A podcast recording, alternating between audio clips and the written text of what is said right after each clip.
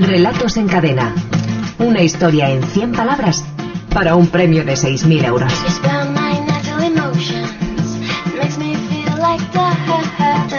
Javier Sagarno, director de la Escuela de Escritores. Buenas tardes, Javi. ¿Qué Hola, tal? buenas tardes. ¿Cómo estamos? ¿Cuántas eh, propuestas han enviado los oyentes esta semana a partir de una frase eh, nada sencilla? No solo a no era- priori, ¿eh? no solo era- Déjala a ella que sea pájaro. Efectivamente, no, solo no era una frase sencilla, sino encima era una frase que tenía que trampa, ¿eh? tenía, tenía mucho peligro, ¿no? Porque, porque es de las frases y frases que nos sacan lo más blandito que tenemos dentro, ¿no? Y, y lo blandito siempre está reñido con la literatura. Y esta frase tenía eso, ¿no? Tenía, llamaba mucho a, a- a relatos demasiado blanditos, demasiado eh, oníricos, demasiado que no, que no hubieran acabado de funcionar, ¿no?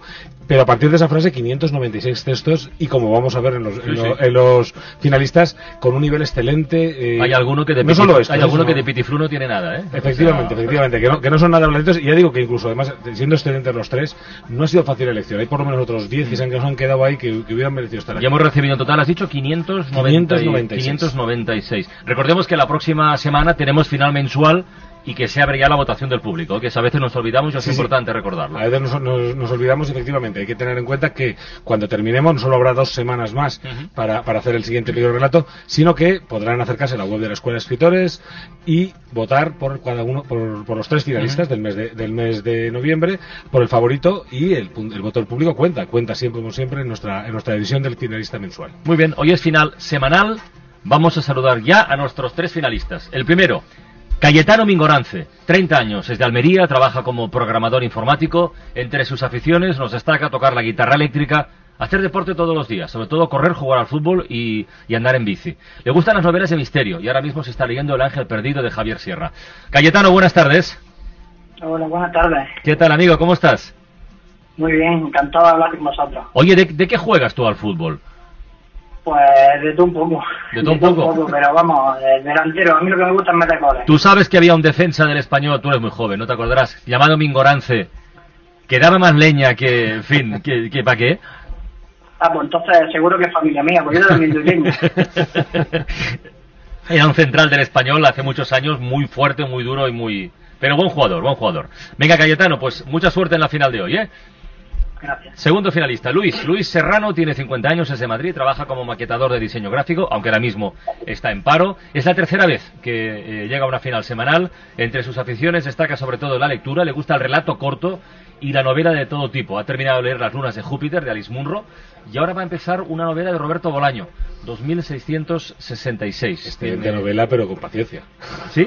Sí, sí, o sea, es, un- es una excelentísima novela, pero requiere horas, requiere un lector forzudo, como seguramente Luis Serrano es. Él tiene un blog que se llama El Garaje del Pulpo, donde escribe eh, microrelatos. Además, hace cuatro años, eso hay que decirlo, que es muy importante. Su mujer le regaló un curso en la Escuela de Escritores. Y desde entonces, pues se animó a eso, a, a embarcarse en el género del, del relato corto, del microrelato. Luis, buenas tardes. Hola, buenas tardes. ¿Qué tal? ¿Cómo estás? Bien, ¿Qué, qué tal las lunas de Júpiter? Por cierto, yo no lo he leído. eh, me ha gustado, me ha gustado. Me gusta ¿Sí? ese tipo de relato un poco seco, de, eh, de canadiense, pero vamos, tipo americano me gusta. Sin mucho, sin mucho artificio y- y- con bastante precisión, ¿verdad? Sí, y además con bastante retorcimiento en el fondo. Sí, sí, ya has escuchado lo que te ha dicho eh, Javier de la novela de Roberto Bolaño, ¿eh? Sí, sí, solamente al peso ya, ya lo noto. Muy bien, Luis, que tengas mucha suerte. ¿eh? Gracias. Venga, el tercer finalista se llama Manuel. Manuel Nicolás tiene 39 años, es de Guadalupe, Murcia, estudió Derecho, pero trabaja como administrativo. En anteriores ediciones ha sido en dos ocasiones finalista semanal y también mensual. Entre sus aficiones, escribir, cuando tiene tiempo, ir al cine, aunque nos dice que no va tanto como le gustaría, eso nos pasa mucho, Manuel, y también participar en carreras populares, de unos 10 kilómetros. Ah, y por cierto, se está leyendo el libro de Roberto Bolaño, Bueno, 2666. Manuel, buenas tardes. Hola, buenas tardes. Eh, dile algo a Luis. De lo- cu- ¿Cuánto llevas leído? Hombre, llevo 300 páginas, son unas 1000. Bueno, no está mal. Ahí estamos, estamos No con está mal, pero, pero, confírmale que merece la... Bueno, Bolaño merece la pena Sí, siempre. sí, pero- Bolaño siempre merece la pena. Lo que pasa es que es un libro, como ha dicho Sagarna, que hay que tomarlo con paciencia, ¿eh? Ya, ya. Es un libro para, para leer tranquilamente. ¿Qué es lo último que has visto en el cine, Manuel? Pues fui a ver eh, la película esta, Lo Imposible, y vamos, me gustó mucho. Sí, está muy bien hecha. Me gustó mucho, vamos, en general tenía muchas ganas de verla y reconozco que todas las expectativas que tenía se cumplieron. Los niños, sensacionales, ¿eh? Sí, sí, el, el encuentro de los, bueno, es que no quiero contar nada, pero... Eh, los niños, los niños, Las niñas en general eh, es brutal. ¿Te puedo hacer una pregunta de, de corredor a corredor? Sí, sí. Eh, ¿qué, qué tiempo tienes en 10 kilómetros? Eh, la última carrera que hice, hice 47 minutos, Qué bien. 4.45 kilómetros. Por, por debajo, por debajo de 5. Por debajo de 5. No, pero eso es mi compañero de trabajo, Juanpa, que ese tío, vamos, que ese hace el kilómetro en 3.50. Pues Deme. yo, Ah, yo voy como la liebre, él es mi liebre y yo voy corriendo detrás de él. ¿eh? Joder, 3.50. Dale, dale. Dile adiós de nuestra parte.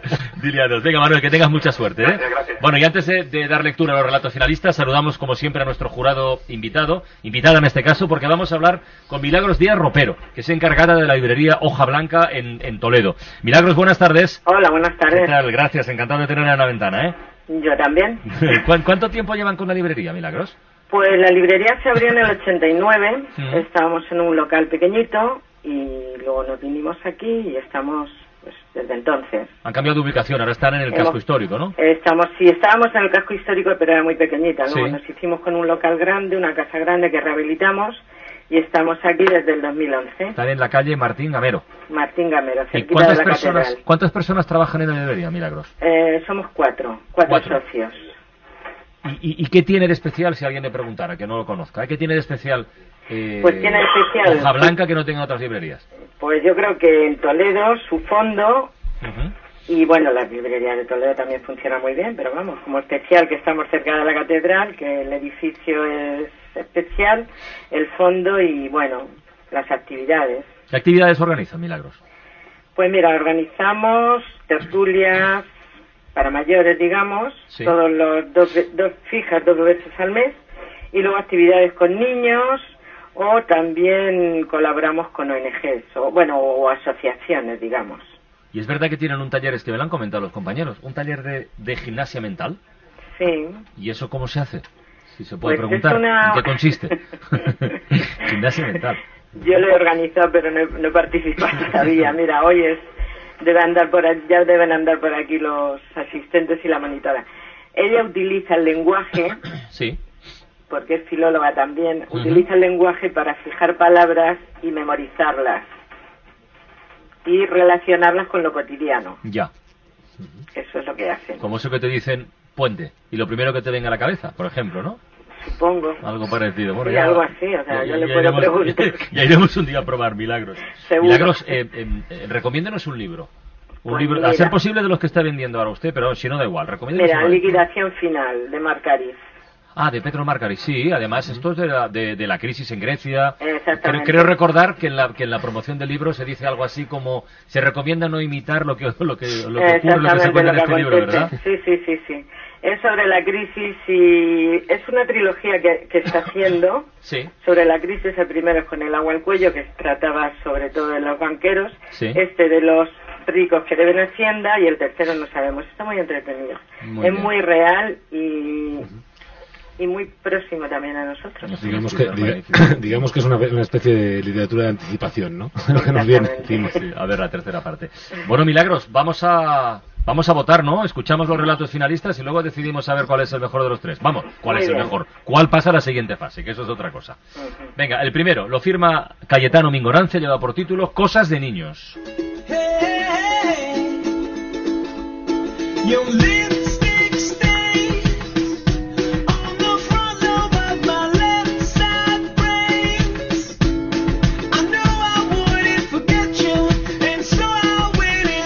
Déjala a ella que sea pájaro, dijo el padre para zanjar la discusión entre hermanos. Mientras sonaba la alarma del horno hubo tiempo suficiente para subirse al pollete de la ventana.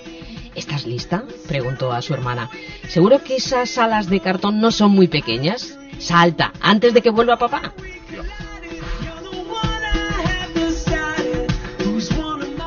Decía antes que a, alguno de los finalistas, el relato es contundente, ¿eh? Efectivamente, es contundente, no, no sale nada de blandito, sino todo lo contrario. Además, yo diría que es, que vamos, es, es un relato que a mí personalmente, quizá como padre, me ha resultado aterrador. Sea, de esas cosas que, que al, eh, al padre le hacen una ¿Te imaginas pregunta... ya el, el siguiente paso? El siguiente paso, te imaginas el siguiente ¿no? paso, te imaginas la siguiente estampa, pero además sobre todo me parece tan aterrador que él ha decidido, déjala a ella, ha decidido cuál de los dos va a ser pájaro, ¿no? Sin querer, evidentemente, ¿no? Me parece, me parece ese juego, ese juego de, de que él dice una cosa y aquello tiene unas consecuencias terribles, me parece, me parece que, que te- que es muy, muy bueno y deja, y deja al lector, pues eso, rumiándolo. Con muy poquito, importante. además, ¿eh? Con, con- con muy poquito. Muy bien. Vamos con el segundo, de Luis Serrano. Se titula Metamorfosis Rebelde.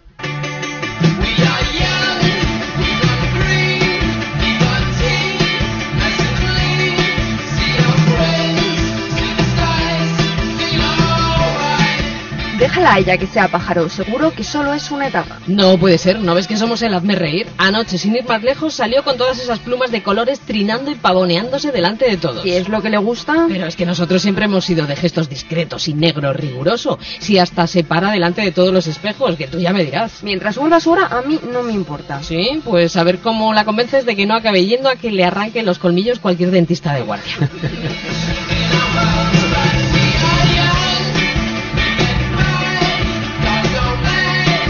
Tiene muchísima gracia el, el retrato de la, del, bueno, el- del habitual rebeldía adolescente, pero de repente tiene mucha gracia cuando en la última línea nos damos cuenta de que son vampiros, claro, que el negro riguroso, que el volver a la hora, que todas las pequeñas pistas que nos ha ido dejando caer de- eh, el relato cuando finalmente leemos la última frase, nos llevamos una sorpresa, pero una de esas sorpresas bien armadas, ¿no? que, que nos lo ha estado diciendo todo el rato y solamente al final lo vemos. Y ¿no? la palabra clave es colmillo.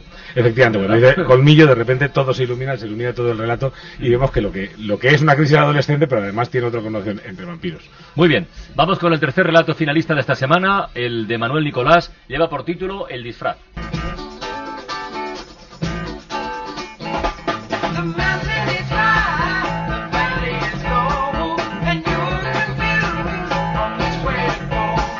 Déjala a ella que sea pájaro. Pero es que la niña ha pedido un disfraz de buitre carroñero y no sé de dónde ha sacado esa idea. El año pasado ya se quiso disfrazar de hiena y no la dejé. Es una niña, tampoco sabe muy bien lo que quiere. Que se disfrace de buitre, ¿qué más da? De acuerdo, como quieras.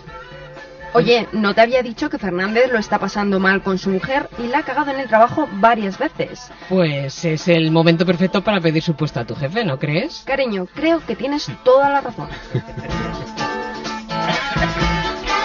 De buitre, de, de hiena o De hiena, efectivamente, ¿no? O sea, algo parecido, ¿eh? Los niños no son más que un espejo, ¿no? como, como muy bien, como, muy bien muestra, como muy bien muestra este relato, ¿no? A mí me hace mucha gracia además la idea de el disfraz de buitre carroñero. Me parece, me parece, me parece una idea fantástica que ya desde el principio ilumina el relato y, dice aquí va a pasar algo. El año próximo, cuervo. el, el cuervo, el buitre carroñero, hiena. Y claro, cuando finalmente vemos que, que- que es el espejo de los padres, me parece que el relato cierra magníficamente. Son muy buenos los tres, como siempre, pero hay que elegir uno. Así que vamos a votar. Manuel, tú eres el primero. ¿Con cuál de los otros dos te quedas? A ver. Me quedo con el de Luis Serrano. Con el de Luis Serrano, Metamorfosis. Espera, Luis Serrano tiene un voto. Luis, Eh, pues yo voy a votar al primero, al de Cayetano. al de Cayetano.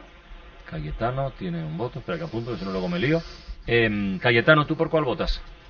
Eh, yo por el disfraz. Por el disfraz. Por lo tanto, estamos de momento en un triple empate. Eh, Milagros, de los tres microrelatos, ¿cuál te convence más? A ver, El primero, el brevito. El, el Cosas de niños de Cayetano. Cosas de niño de Cayetano. Cayetano, de momento, va en cabeza. Sagarna. Eh, bueno, yo me parece que voy a deshacer el, el tema porque efectivamente el de Cayetano, el primero, a mí esa decisión del padre me ha, me ha conmovido. Así que Pues eh, Cayetano Mingorance, felicidades. Muchas gracias. Que pasas a la pasas a la siguiente fase. Venga, muchas gracias. No no des palos en el campo, ¿eh? No, no, no te preocupes. Venga, un abrazo. Y Luis Serrano y Manuel Nicolás, gracias compañeros, y a seguirlo intentando, ¿de acuerdo? está cerquita, ¿eh? Venga, han estado muy cerca, muy cerquita los dos. Venga, Javier, deberes que son especiales hoy. Bueno, efectivamente, deberes que no son para este domingo, sino son para dentro de dos semanas, para el domingo, para, para el domingo de dentro de dos semanas hasta las seis de la tarde. Eh, tendrán que escribir relatos de no más de 100 palabras a partir de esta frase. Antes de que vuelva papá. Antes de que vuelva papá. A partir de ahí, en relatos de- en no más de 100 palabras, nos envían los relatos a través de la página web www.escueladeescritores.com. Y la próxima semana, final mensual y queda abierta la votación del público.